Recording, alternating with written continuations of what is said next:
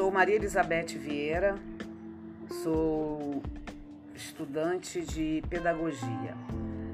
Venho aqui colocar minhas impressões gerais a respeito do segundo capítulo do livro Pedagogia do Oprimido, uma das obras mais conhecidas de Paulo Freire.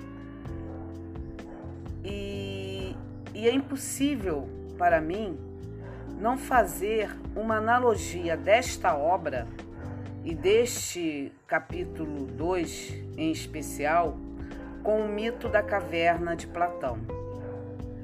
Quando penso nas ideias centrais deste capítulo, chego à concepção cabe a todo educador a ser um candeeiro, aquele que transporta a luz do conhecimento que necessita de dois combustíveis, a razão e a filosofia.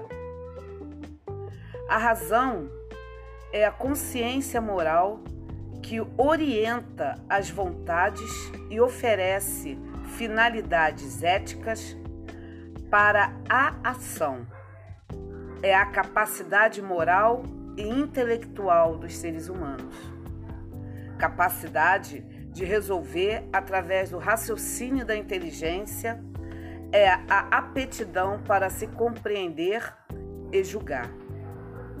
A filosofia é o amor pela sabedoria, explicado apenas pelo ser humano consciente de sua própria ignorância.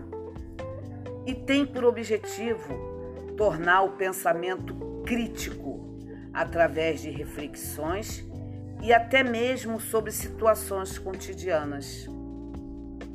Bem, estamos aí mediante uma das análises e um dos pontos centrais deste capítulo.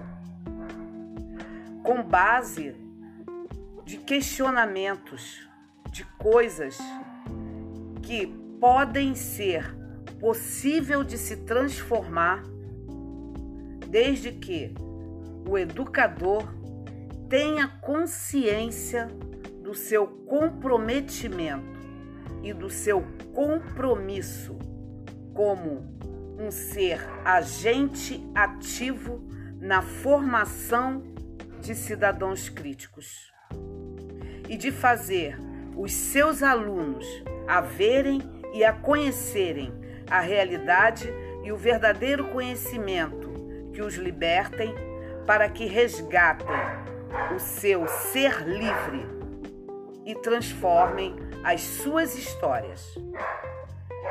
Este docente deixa de ser luz e passa a ser as sombras e os ecos do mito das cavernas quando ele se nega a estes compromissos e comprometimentos.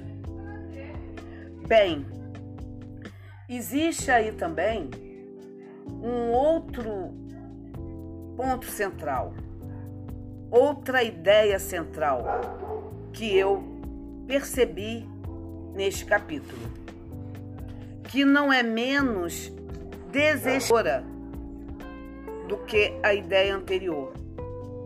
É a ideia da urgência de se pensar na formação docente, em uma perspectiva crítico na conjuntura do contexto educativo da realidade brasileira. Se queremos professores com práticas pedagógicas transformadoras, devemos também conhecer os desafios colocados nos sistemas de educação, principalmente nos sistemas aonde se encontram os filhos da classe operária. E as dificuldades da prática pedagógica cotidiana que são sub submetidos. Estes profissionais, cuja graduação é a menos valorizada no nosso país. Existem faces pouco visíveis destes profissionais. aqueles que lutam por melhores condições de trabalho, crescimento pessoal, valorização pessoal e currículos que respeitem a diversidade de seus alunos. E profissionais, estes que são rotulados como comunistas e subversivos. E também existem, infelizmente, aqueles que compactuam com o sistema opressor na manutenção do status quo, em prol do avanço do neoliberalismo conservador. E os que não se reconhecem vítimas deste sistema opressor. E por isso, lamentavelmente, reproduzem de forma passiva nas instituições onde lecionam a mesma educação bancária que receberam e os mantiveram inertes em suas realidades alienadoras. Enfim, sejamos educadores críticos, inclusive conosco mesmos, e façamos sempre uma autoavaliação das nossas práticas pedagógicas para identificarmos se somos luz, sombras, ecos ou a nossa própria caverna.